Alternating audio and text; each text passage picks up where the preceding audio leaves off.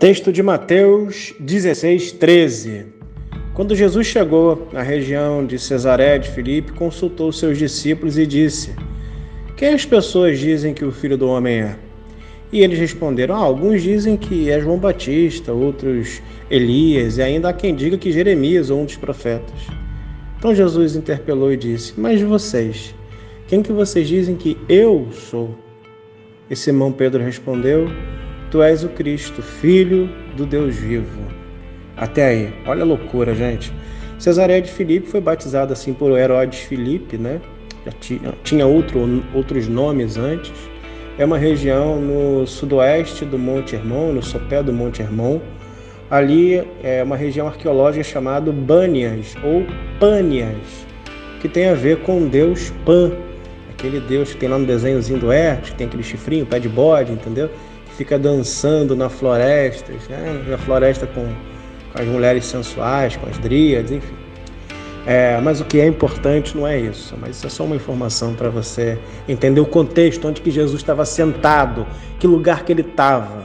Jesus estava em Cesaré de Filipe, numa região chamada região arqueológica de Bânias ou Pânias, onde ali era prestado culto ao deus Pan, e há até hoje inscrições em tudo quanto é lugar, nas pedras, ao deus Pan. É uma região rochosa, uma região de pedras, né?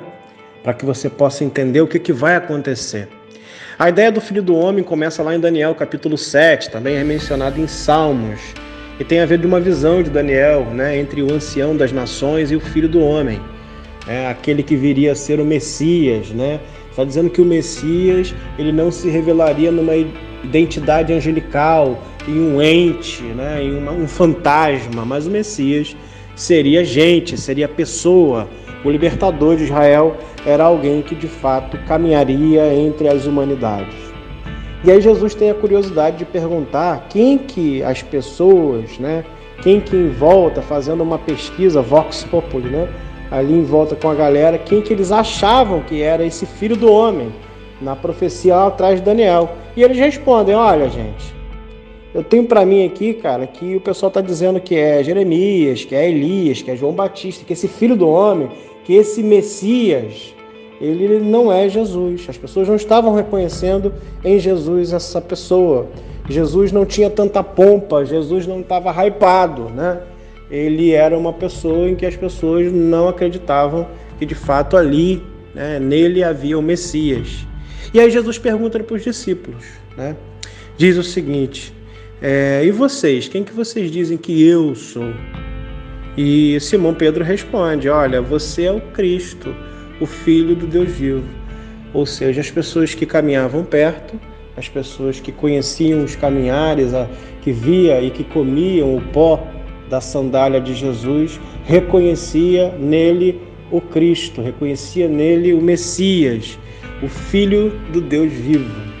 Bom, a gente precisa entender que realmente existem duas opiniões sobre nós. A primeira, né, do povo e que provavelmente aqueles que andam distante de nós e que não nos conhecem. Pessoas que não sabem quem a gente é e vão ter aleatoriamente um bocado de opinião sobre a gente, né? E existe aquilo que dizem aqueles que caminham junto conosco, aqueles que estão ao nosso lado, aqueles que de fato é, sabem quem nós somos, como reagimos, pessoas que estão atentas a gente, pessoas que estão atentas à relação junto conosco. E esses entendem e sabem quem nós somos, né?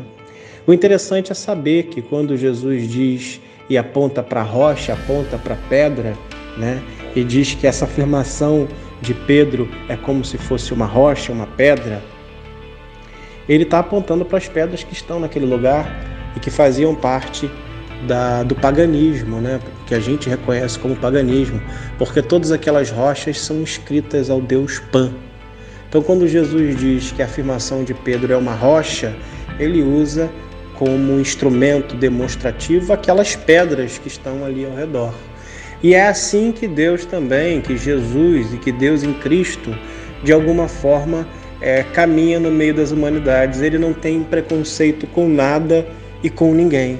Jesus ele utiliza aqueles aqueles desenhos nas pedras para poder sinalizar que a afirmação de Pedro é como uma rocha. Então, ao mesmo passo em que nós sabemos com quem caminhamos, nós reconhecemos as pessoas na própria caminhada, né?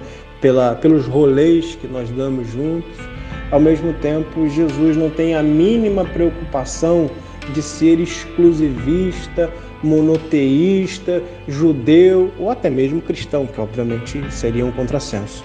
Jesus utiliza tudo que está no meio do caminho, utiliza desde flores, de folhas, de árvores, de bichinhos, para poder comunicar as verdades de Deus no meio da humanidade. Por isso que a teologia, quando entra dentro de um campo muito acadêmico, exclusivista, limitado, limítrofe demais, e que não utiliza da diversidade de coisas que a humanidade tem, ela acaba pecando, acaba sendo algo muito restrito, porque Deus é o criador de tudo que há.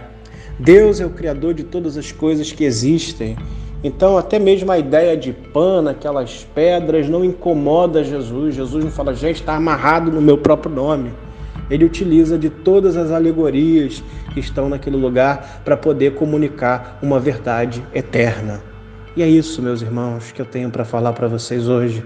Tamo junto e a é nós.